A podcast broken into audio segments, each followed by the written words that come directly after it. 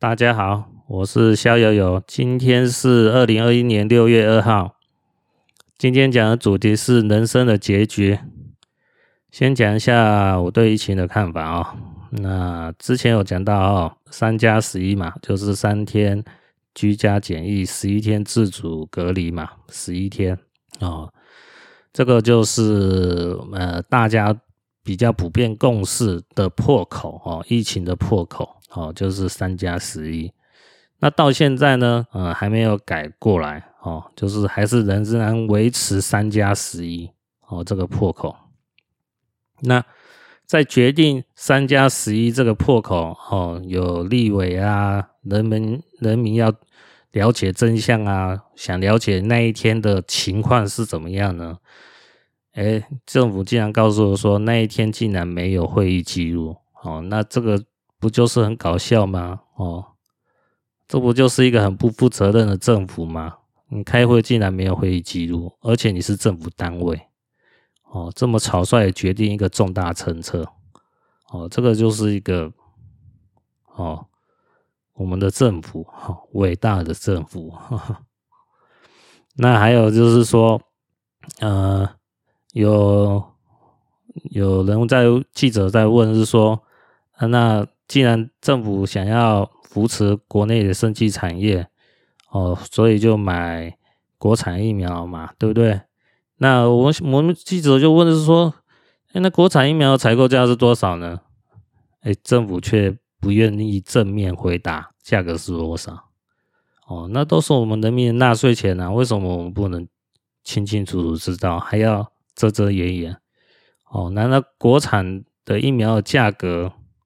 也会受到中共的阻挠吗？这不是很搞笑吗？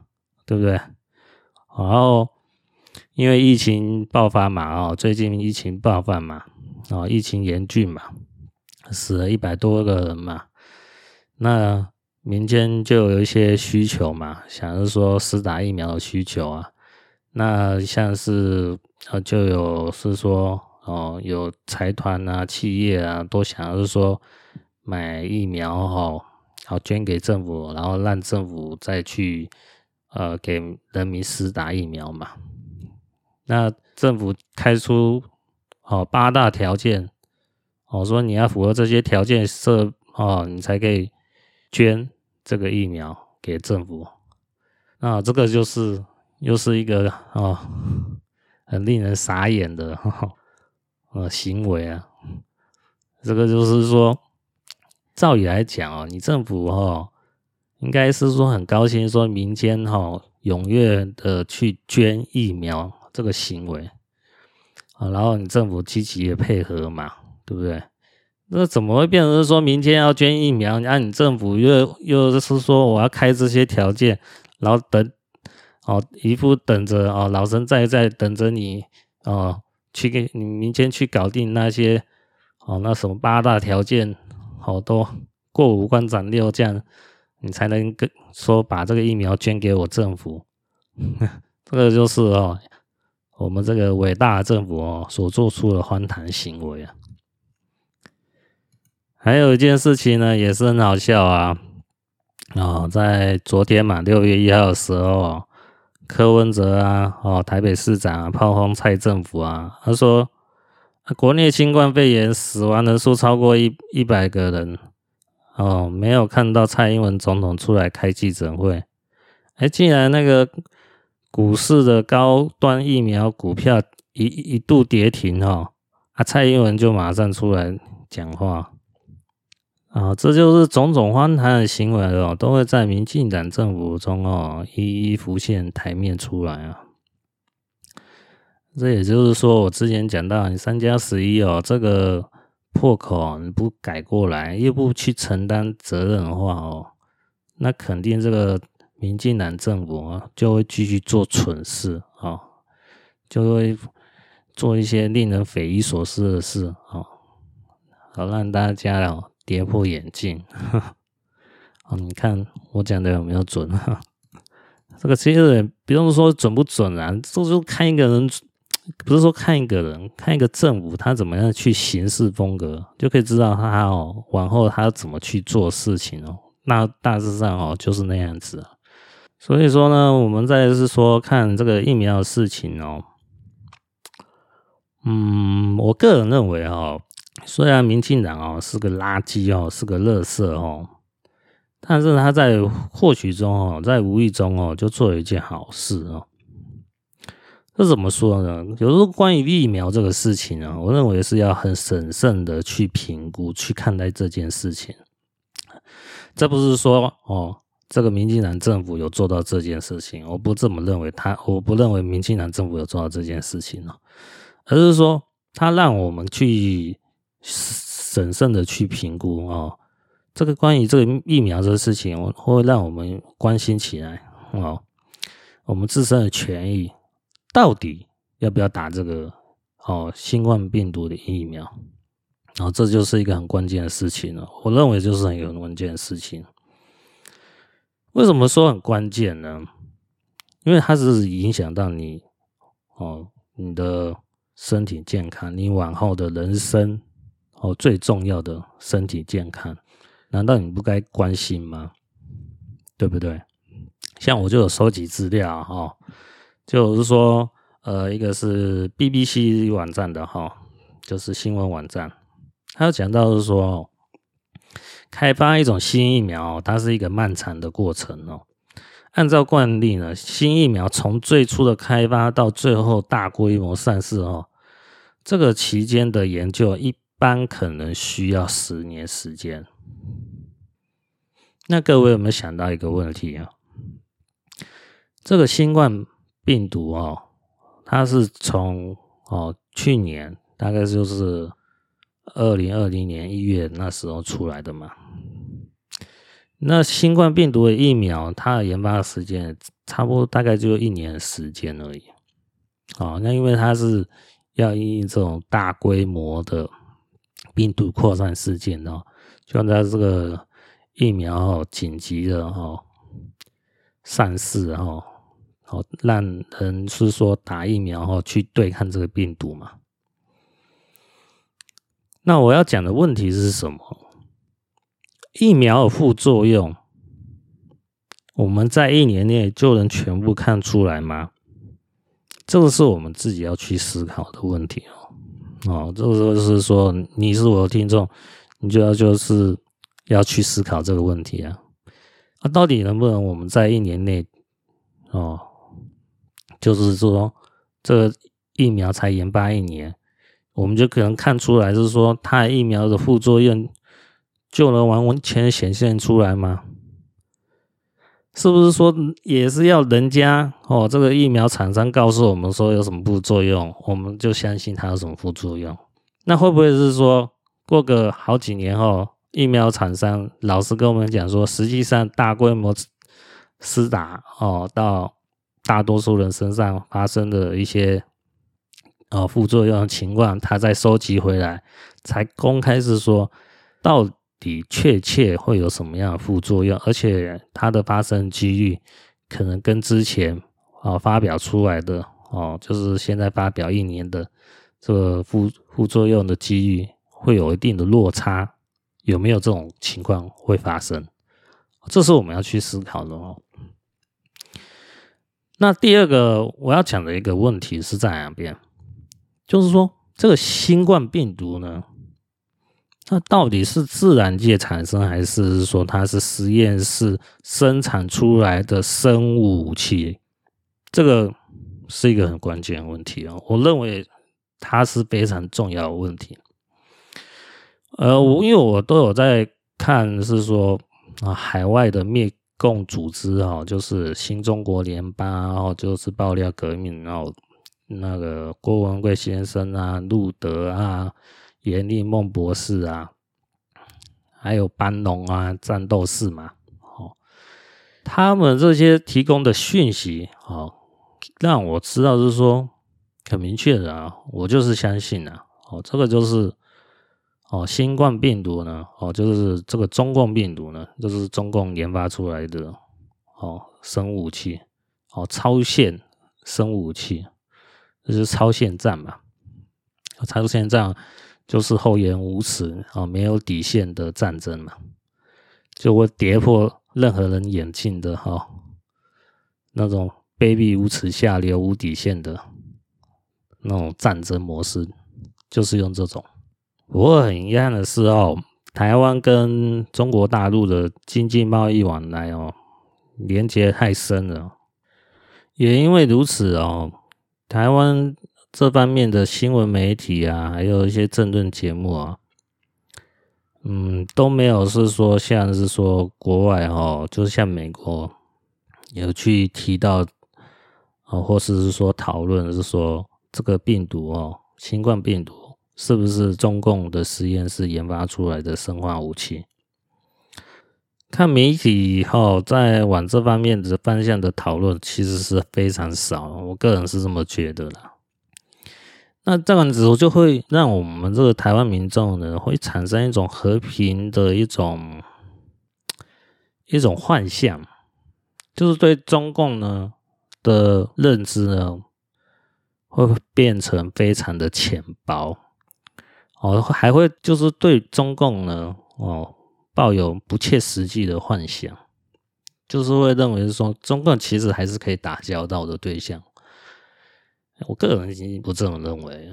好，我认为就是说中共哦，就是要趁早跟他脱钩哦，切割哦，这样子才能保护到台湾。那如果是说你台湾跟中国的经济贸易，你还是没有说趁早做准备的话。趁早做切割的动作的话，那当美国、欧洲、哦世界各国都已经导向出哦要跟中国切割、脱钩、决一死战的时候，那我们台湾的处境就很尴尬了。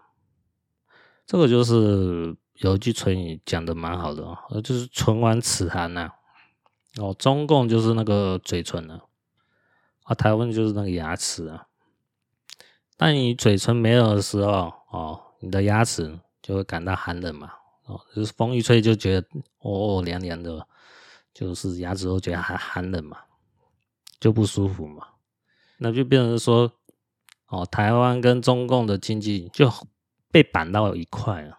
那当其他世界各国、欧美要制裁中共的时候，如果这一天，发生的时候，那是不是台湾的经济说会受到很严重的冲击？这是我们要去思考的一点。那我刚才讲的是说，那新冠病毒是自然界出来的呢？哦，就自然发生的呢？还是说生物武器发生的？这是两套逻辑啊。哦，为什么讲说两套逻辑呢？啊，如果新冠病毒是自然发生的话，那就会像之前我们台湾有一位病毒权威的，哦，那个徐明达，他有讲过，人类呢跟病毒呢，大多时候是人和平共处的，哦，就是人类跟病毒可以互相和平共处啊。那我之前有听过路德，他是这么讲的，他是说。一般来讲啊，病毒呢感染到人类身上，哦，这是自指自然的病毒哦，哦，自然的病毒感染到人类的身上呢，它大概就是说传个三代，哦，就是说啊传到我身上，我又传给哦我的妈妈，我的妈妈又传给我的姐姐，那我的姐姐再传给我的哥哥，哦，大概传个三四代了哈。哦它这个病毒呢，就不会继续再传染给其他人哦。就是说，这个自然界病毒这就是这样子啊，它不会是说无限的扩展，一直扩展，一直扩展，一直传人、传人、传人、传人、传下去。自然界病毒它的特征是这样子啊。那我们今天看到啊，这个新冠病毒的特征是这样子吗？它有跟我们人类好好的和平相处吗？嗯，有吗？应该是看不出来，对不对？它已经扩展到哦，直到现在有一亿六千多万人然后确诊嘛，哦，这是官方统计数字啊，三百多万人死亡嘛，而且目前还没有看到哦它的极限嘛，是不是？那像严立梦博士呢，他发表三份科学报告呢，他就明确指出啊，这个新冠病毒就是中共实验室发展出来的生物武器哦，超限生物武器，就是没有道德底线、乱发布、乱攻击的哦，危害全世界人类的生物武器啊，所以才会导致说，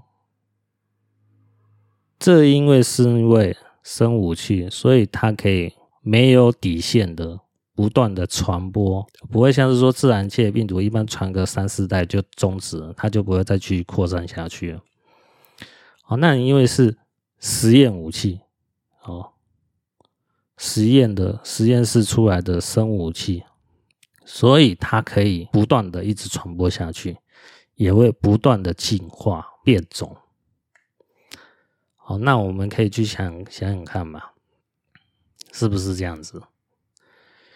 我那时候我想到是说，我在二零零三年的三月的时候，好像大概那时候是在 SARS 那一段时间嘛，我是 SARS 第一第一代嘛，第一代 SARS 发生的时候，我就写过一篇文章，嗯，大家可以体会体会一下哦。那时候我还没有研究命理啊，不过那时候我的个人对那个 SARS 看法是这样子：十八年前的我，哦，是怎么样看待 SARS？我那我那时候怎么说啊？我说哦，在人类文明上哦，你会发现啊，没有所谓的和平。事实上呢，存在着正在成长的病毒，这好，这就好像什么呢？嗯，如果你看过那个。漫画哦，七龙珠啊，你应该知道呢。当中有一位呢博士呢，他制造一个超级电脑哦。当那个男主角悟空呢打败几号机器人的时候呢，紧接着呢，这个超级电脑啊就会再研究下一号的机器人出来。哦，这个超级电脑呢会依照之前失败的经验。研发出更强的机器人。哦，那时候又说哦，嘿，这是不是很有趣的现象啊？这是不是人为？有待以后慢慢去解答。如果你和我到那时候还活着的话，呵呵。而、哦、这就是我那时候写的一篇文章。有没有觉得还蛮 有点惊悚啊？十八年前，我就 这好像无意中，我好像看到这种感，看到这种景象，就无意中的那种感触就出来了。还真的有人把这病毒哦去研发，哦变成一种生武器，危害到全世界人类。我没想到，二零一三年我写的这篇文章，十七年后就真的发生了。哦，就二零二零年吧，这武汉封城嘛。哦，那个就十七年后就发生了。那因为严立梦博士他研发的身份科学报告也告诉我们是说，哦，这个就是中共研发出来的生物武器。我希望大家哦都有这个认知。为什么我要讲？就是说，这个是实验室发展出来生物武器，跟自然界的病毒这两个。为什么要讲出这两个的差别？差别到底在哪边？重要吗？我认为非常重要。这个是你要去思考哦。因为我在听路德呃的节目嘛，哦，他就是每天都会呃早上啊晚上啊都会讲他的时事啊，哦，这这个中共的情势怎么样啊？美国怎么样？哦，看待中国啊，这是我认为啊，我们台湾人哦，或是华人应该要关心的哦，比其他新闻都还要重要，因为这是整个世界格局的大变化、大变动。那在录的节目呢，他就讲到说，嗯，录的呢，他就是说。如果你是用自然界的病毒去研发出来的疫苗，跟你是认知到哦，这个是实验室生产出来的生物武器而去研发疫苗，这是两套逻辑思路，这是不一样的。哦，有些人可能会认为是说，那一样不是都是要去呃让人类产生出抗体啊，去对抗这个病毒吗？好像逻辑上也是差不多这个意思啊，哈。但是差别是在哪边？差别是说，主要一个差异，就是一个我我自己听到的心得哦，就是说差别在于是说，会不会有一个 ADE 效应？那什么是 ADE 效应呢？我想大家哦要自己用点心自己去查查看啊，哈，上网去查就知道。那我在听录的节目讲的时候，他是说现在各家大家各大家哦研发疫苗的厂商呢，他们在研发疫苗的时候呢是没有考虑 ADE 效应的，因为如果要考虑考虑 ADE 效应哦，它那个研发的制程会变得更长。那我们都知道嘛，那世界各国哦研发疫苗的国家嘛，都会是说。希望厂商越快生产出来越好嘛，而且各家厂商也是互相竞争嘛，谁先出来就谁先把市场吃下来。所以说，嗯，ADE 效应有考虑这个情况的疫苗，目前就我所知好像是没有。哦，那就是说，假设这个疫苗有 ADE 效应的话，那我们该怎么办？是不是？这个就是一个很关键问题啊！哦，要去思考嘛，会不会有 ADE 效应？哦，这是我们要去思考的问题哦。为什么我们要思考 ADE 效应这个问题呢？因为这个疫苗打到我们身体里面以后，我不能反悔说，哎，这个疫苗打我身体，我把它是说拉出来啊。或是把它吐出来，哦，也是说，好像也不能新陈代谢把它排泄出来，是不是？所以变成是说，这个疫苗打在身体上面，它可能产生的作用是会影响到我们的一生的健康。所以说，你认为这个疫苗要不要考虑 ADE 效应，是不是很关键？还有就是说，这个疫苗的副作用，你认为能在哦这短短的时间里面，我们就能全部的认清楚，全部认知清楚吗？所以说，我认为这疫苗呢，不是说呃就这样打下去就就结束了，然后我就可以说。很安心的一生就平安下来，就不用说受到新冠病毒的威胁。因为也也有人呃是在讲，是说这个新冠病毒就往后它就像流感一样嘛，每年都会来嘛。如果真的是这样，如果像流感一样每年都会来，那就是要去思考一个我刚才讲到 ADE 效应，对。假设我今年有打疫苗，那这个疫苗产生的防护力哦，可以让我抵抗今年的新冠病毒。但是如果有 ADE 效应的话，那明年的新冠病毒我能抵抗得了吗？啊，这个是我们要去思考的问题哦。或许有人是说啊，那你明年再继续打新的疫苗。哎，这个就是一个大哉问了哈！我不知道还不能能不能是说明年的明年的疫苗哦，能不能再继续打到我们身体身上，再继续抵抗明年的哦那个新冠新冠病毒的哦变种病毒嘛，对不对？那是不是要到明年的时候，我们才能去判断到底有没有 ADE 效应？如果没有 ADE 效应的话，那当然就是说继续打明年的疫苗，哦，那应该就可以吧？我猜啦，哦，我猜是这样子。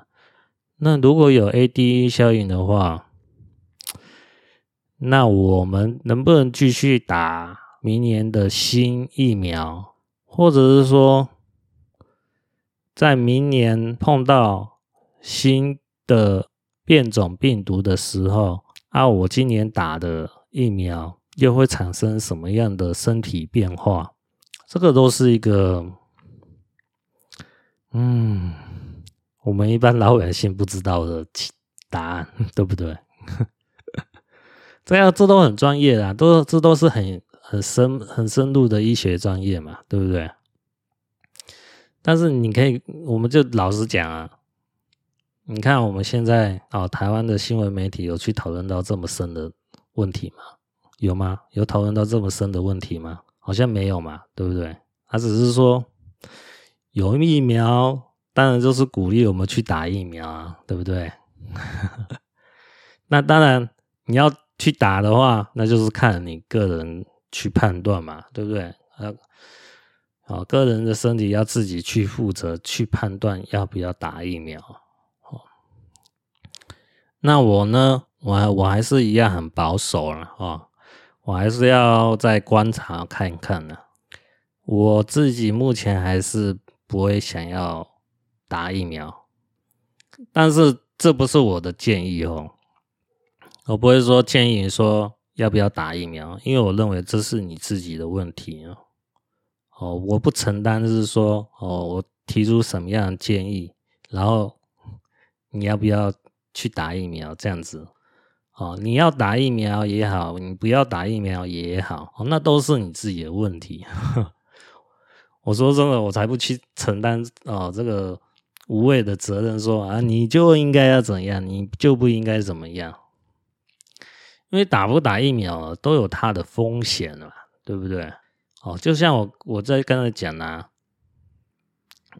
我我现在不打疫苗的话，那是不是说我就要面临到哦这个新冠病毒如果传染到我身上所引发的重症？哦，如果我真的很很衰小，那我可能我就就是那个死亡名单的其中之一嘛，是不是？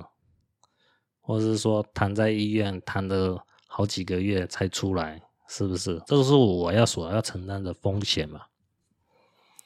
那打疫苗的话呢，是不是要面对哦这个疫苗的副作用啊，或者是有没有 ADE 效应啊，或者是这个疫苗的副作用，还有我们所不知道的详情，是不是？哦，这个也是一个风险嘛。虽然哦，现在打疫苗，如果我现在打这个疫苗，哦。那我可以抵抗现在的新冠病毒的威胁，但是往后的变种病毒的威胁，我还能继续抵抗吗？哦，这个是一个呃未知数嘛，是不是？哦，到底能抵抗多呃抵抗的程度可以多大？哦，这是一个未知数嘛，或者说呃打在我身体以后，如果有副作用的话。是不是研发出、衍生出来的那种问题，我自己也要去承受嘛？啊，这就是风险嘛。所以打疫苗有它的风险，不打疫苗也有它的风险，就是看你要怎么去面对、去思考、去想哦，去决定你到底要不要打疫苗。好，那我个人认知，我刚才就讲哦，哦，我是保守的，哦，我目前。我就是不想打疫苗，就是这样。但是我不会鼓励你说你不要打疫苗，哦，或者是说我也不会鼓励你说你要打疫苗。哦，我就是我没有建议你要不要打疫苗，有没有很机车？哦，不是，你就你可能有些人会觉得说，那你干嘛要讲这么一段话出来，对不对？到底要不要打疫苗？我是认为是说，哦，这个疫苗的东西呢，要审慎去思考，哦，这是影响你一生的健康，哦，那你要评估你当下这个环境当中，还有你对疫苗的认知，去判断出到底要不要打疫苗。我认为这个很关键啊，哦，但是就不是目前看到很少人去讨论到这一块了。那有些人就是说我打疫苗啊，那就就没事啦，是不是？是真的没事吗？嗯，我也不知道啊，对不对？这个疫苗副作用是不是还要再观察一段时间才能看出来呢？对不对？好，回到今天的主题哈，人生的结局啊。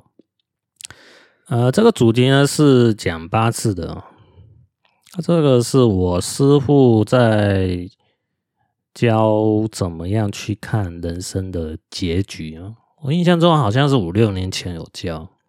这算是一个小技巧的看八字的呃方法，就看人生的结局，没有很复杂。其实他的论断，他其实掌握的其实没有很复杂，就是还算是蛮简单的啊。不过都都是需要反复练习啊，哦才能掌握住了。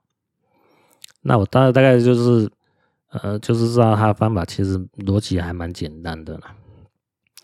啊，但是简单归简单，但是没人讲，你还是不知道。算算命哦，他是八字诀窍就是这样，没人讲，你还是不知道 怎么看哦？到底能看出什么东西？有些人就是会觉得说雾煞煞，不知道嘛，对不对？那有一篇文章呢，啊啊，等一下再讲这篇文章。好，我要讲的是说哈，这个人生的结局呢，我师傅他在。教授怎么看这个八字的人生的结局的时候，他有这样去比喻啊，哦，那大家可以听听看，了解一下哦。这个人生的结局到底是指什么？这个人生的结局呢，就像我师傅他是讲的是说，就像你看一本书，哦，看一本呃呃古典小古典的小说啊，哦，就像是说《三国演义》啊，《水浒传》啊，哦，《红楼梦》啊。哦，或者是啊，《金瓶梅》啊，哦，或者是说什么轻小说啊，哦，那个像是五指转身啊，哦，或是什么呃，《刀剑神域》啊，什么之类的嘛，哈、哦，呃，比如讲呢，就是呃，最近的漫画哦，那个《进击的巨人》嘛。他那个最后一一集最后一话出来了嘛？哦，他就讲述啊，男主角的结局是怎么样啊？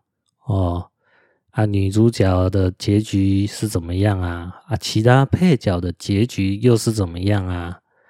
哦，那都有每一幕都有每一幕的看法嘛？哦，都是蛮浅短的啦，哦，这个漫画嘛。那人生呢，其实也就大概就是那个样子。哦，人生这种结局呢，到底看出什么东西啊？哦，这个就是有时候我们有时候可能会比较关心一下，就是我自己人生的结局到底好还是坏啊？其实就是要这种盖棺认定哦，你才能判断说你这个人生的结局才能说是好或者是坏嘛，对不对？哦，就像有些人，他是可能啊上半辈子哦风风光光的，哦哦都有事业有成，哎，可是老的时候没有钱啊，妻离子散啊，只剩下他孤独一个人死掉啊，那我们是不是就可以判断出这是一个非常 非常差的结局，对不对？这个就。是悲哀的结局嘛？悲的悲的结局吗？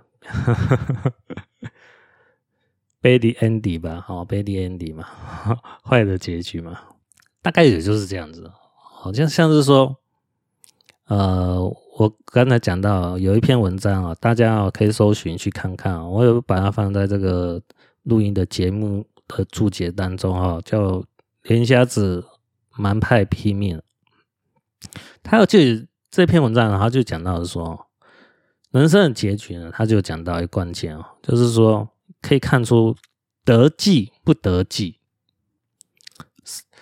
哦，得是得到的得哈，计就是呃救济的济啊，得济不得济哦。哦，那这篇文章的作者他有讲到，就是说哈，就是说他是可以看两个点哦，一个是说看父母临终的时候。就是父母在死掉的时候，你会不会在父母的身边？另外一个呢，就是说自己死掉的时候，哦，自己临终的时候，啊，我的儿女会不会在我的身旁？哎，这个关不关键？我这个也是蛮关键的。说真的，有时候这也都是人在死的时候，都会想要说看自己家人一眼。所谓看家人一眼，就是说哈。我在咽下我最后一口气的时候，还能看到就是说我想见的家人哦，我的儿子啊，我的女儿啊，哦，我的谁谁谁啊，我的老婆啊，哦，在我身边啊，哦，然后看着我哦离开人间啊，我已经满足啊，我这一生过得很美满啊，有老婆，有儿子，有女儿啊，然后功成名就啊。然后我都把这个家庭都照顾得好好的啊，然后我就，呃，因为时间到了嘛，寿命到了嘛，我就好好咽下最后一口气，就，就就 game over 了啊，就死掉了。啊，这个就是一个得计不得计的关键点啊，就是说我的我亲爱的家人能不能在我身边嘛？啊，这个对有有功成名就的人来讲，他基本上很在意这一点。哦，就是说有家庭的人来讲就很在意啊。啊，对我来讲就就就就好像没什么用，因为我就是光棍命啊。马上这个结局我自己都可以想象出来，是不是？所以说不要讨论到我身上哦，就是说讨论到是说，一般人的哦，他会在意的就是这一点。就是说，得计不得计是这样子哦，那就是我自己的人生结局。好，得计的话，哦，得到我的儿女的计，得到我妻子的计，好，就是主要是看这两个哦，我的老婆嘛，我的儿子嘛，我的女儿的济，哦，他这个指的意思就是说，哦，就是我死掉的时候，我能看到最后一眼。哦，就是在我呃看到最后一眼，就是我的儿子啊、女儿啊、老婆啊，我有得到他们的济啊，哈，就是我能看到他们最后一眼。哦，那就是如果我不得济呢，哦，就是他这个这篇文章就有讲到嘛，就是他有讲到他妈妈的故事嘛，就是有一个呃瞎了眼睛的老太太嘛，哦，她也是很厉害的算命师嘛。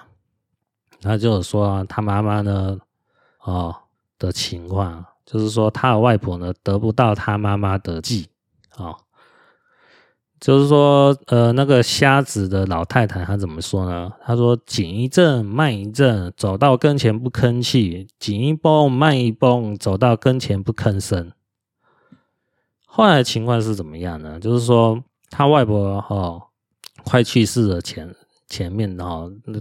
这个的那那前几天呢，哦，他妈妈呢就去照顾他外婆嘛，因为人人快死的时候，就基本上大概大家也都知道，他知道他的身体，他呃一方面就是他的他身体状况很差嘛，所以说就是说就比较容易知道了哦，就是说哦，就是老一辈的人身体差的时候，看他的身体状况好像不怎么样，可能没办法撑下去哦，就知道他可能快挂了。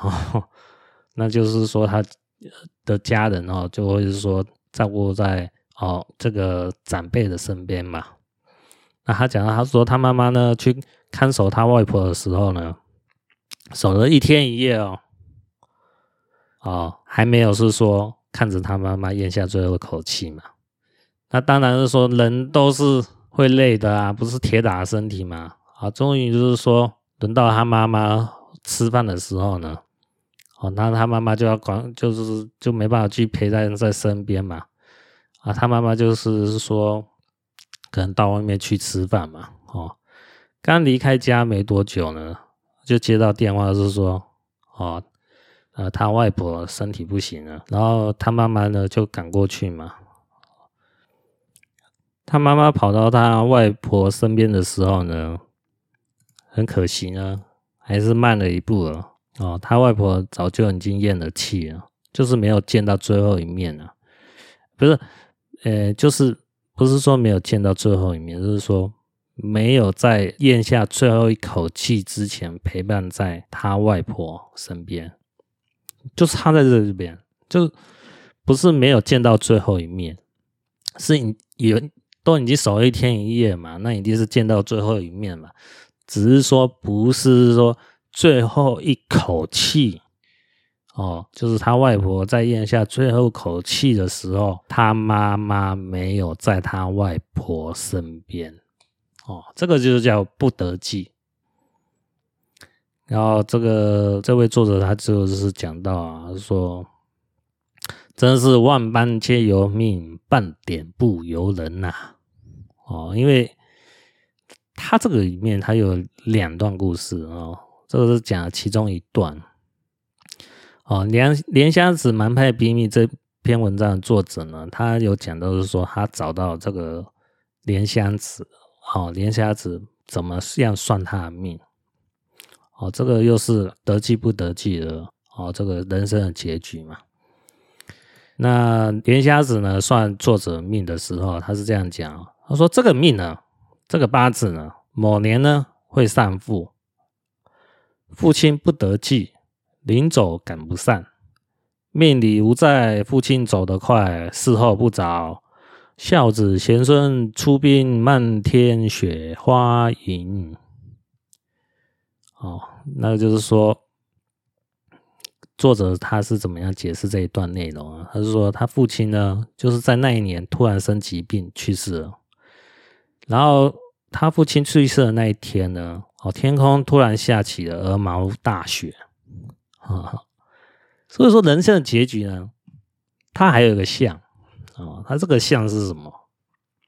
就是说这个人死掉的时候啊，天气气候是怎么样？啊，有些是呃，有些可能是呃，就大白天嘛，对不对？啊，有些可能是晚上嘛，对不对？还、有些可能是说，呃。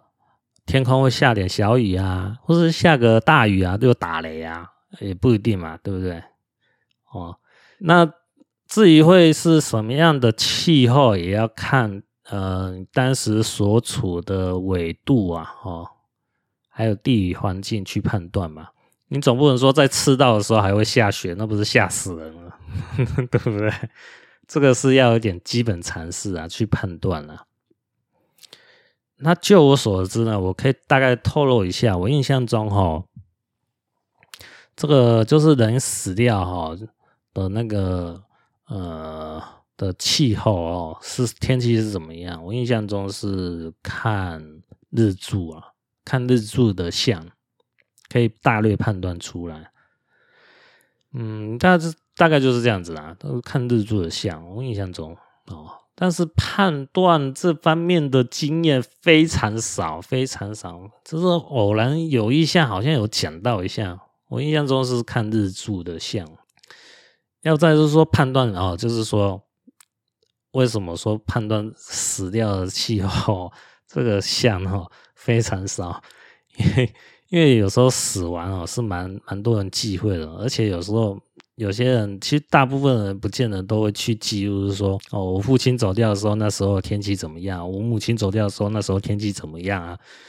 一 一般来讲是不会说那么的去在意这一块的。所以说，呃，一般我们去看那个像是算命书籍的案例啊，也很少提到这一块。会提到这一块，通常都是蛮师算命哦，就是那蛮师神算，他才会提到这一块。就是算是一个看家本领嘛，哦，就是炫耀出来，就说我有本事算出来啊，还蛮蛮令人神奇的。但是其实也没什么不怎么样，那种天气又怎么样又如何，对不对？但是就是会是说，如果有人算出来啊，会让人觉得蛮神奇的。但是这个是通常是蛮师神算哈的书籍哈，介绍这方面的故事的书籍才会讲出来。哦，就像这个。莲虾子蛮派拼命嘛，他这个写这篇文章的作者就讲到，他父亲走掉的时候是下雪嘛，哦，那他所处在的纬纬度应该是比较高高纬度的嘛，不可能是赤道啊，你赤道怎么可能下雪啊，对不对？那都有一定的环境去判断嘛，那个算命师才能判断出来嘛。那就是我们就是说哈，那继续讲一下，是说，呃呃，这篇文章的作者他是怎么样描述哦，他父亲走掉了。这这一段有时候听听看，有时候还蛮有意思的。哦，这篇文章的作者他是这样讲，他说早上五点多的时候呢，他父亲呢就吵着说肚子饿啊，哦，想要吃东西呀、啊。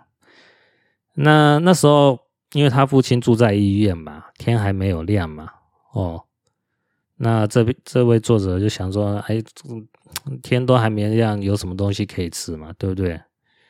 啊，可是呢，他父亲就都说肚子饿啊，想要吃东西啊，肚子饿得很厉害啊。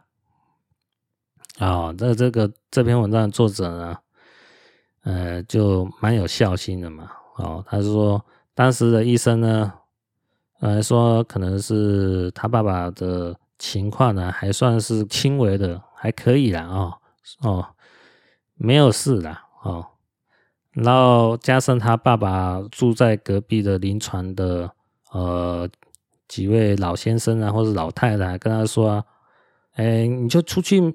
买东西给你爸爸吃嘛？哦，啊，那这位作者呢就想说，好啦，那那就出去买吃的吧。哦，那这位作者出去了以后，哦，正巧碰到一一间卖包子的铺哦，然后就想说，赶快买包子回去给他爸爸吃嘛。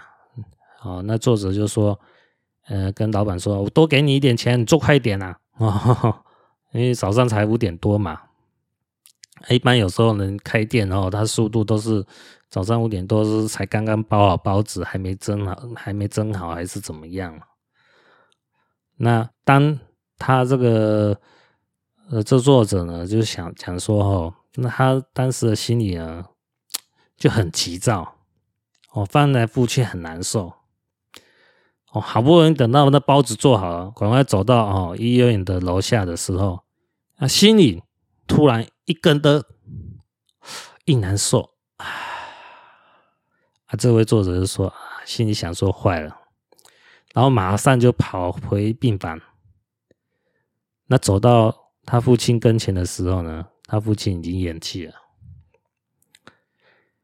啊，这时候才想起是说，之前那位连瞎子的算命讲到说，父亲不得计。临走赶不上，哦，父亲走得快，事后不着，哦，就刚好就是这么巧，这么符合，哦，就父亲不得计，就是就是父亲在咽下最后口气的时候，哦，没有见到自己的儿子啊，哦，就是这么情况了。得计不得计，就是指这个意思，不是说指没有见到最后一面啊，你见到最后一面，大部分人都能见到最后一面嘛。通常是只是说最后一口气的时候，哦，你你能看到的家人是谁？哦，算命就是说可以算到这一点。这个就是我印象中，他也是说，我师父有讲到哈，就是说，嗯，我某位师兄讲人生结局的时候，哦，就是我某位师兄。他跟他女儿的缘分呢，就是没有缘哦。所谓没有缘，就是说他女儿长大以后就不会在他身边哦。这个也就是不得计啊。那我师父也有讲到说哦，如果他女儿呢跟他父亲呢硬要凑在一起，就是说他女儿很孝顺，说我要我一定要陪在我爸爸身边呢，哦，好好照顾我爸爸，那就。不行哦，为什么说不行？那反而坏了！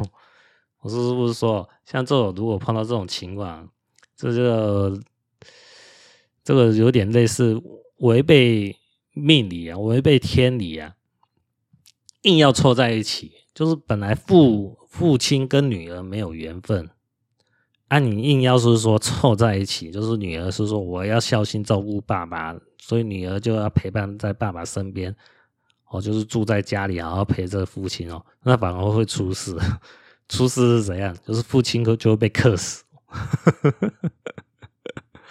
会有这种情况啊。这个是说，呃，算命的诀窍就是说，跟你讲怎么看，但是如果你师傅没有点出来，你就看不出来这个哦，会原来是说父亲跟女儿没有缘分啊。如果女儿很很孝顺，硬要待在父亲身边，反而会克死父亲，会有这种奇怪的事情会发生。这个还真的是有时候就是没有人讲，就是就想不出来啊，这个道理。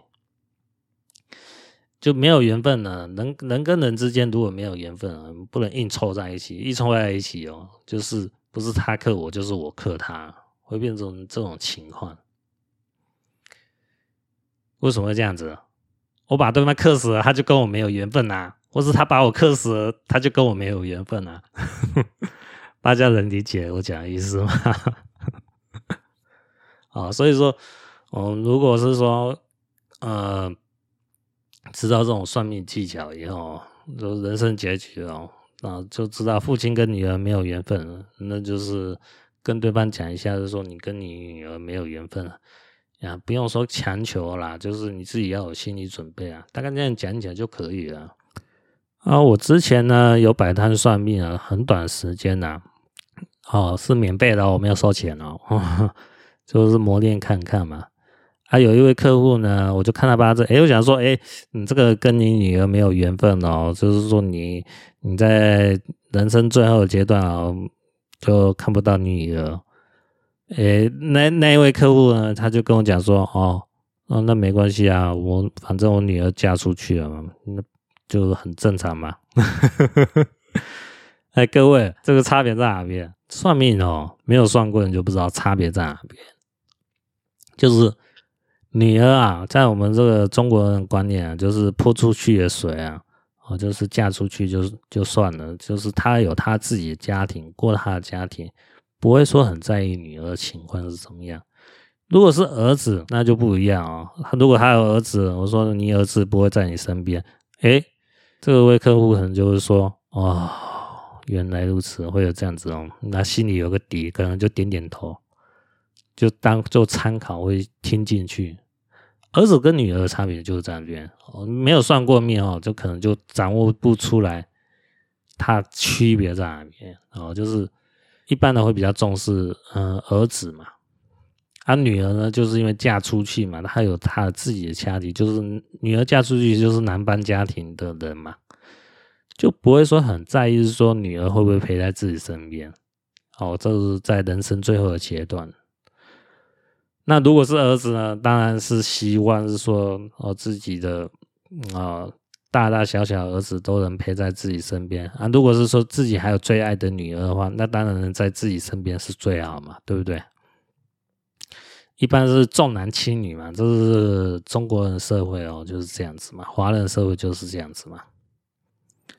嗯，还有一个人生结局，我认为还蛮重要哦，这个是。对大多数人应该是蛮有用的，就是你死掉的时候，哦，就是有没有钱啊？这个你可能想说，我我我我我我既然都要死了，我还我管有没有钱有差别吗？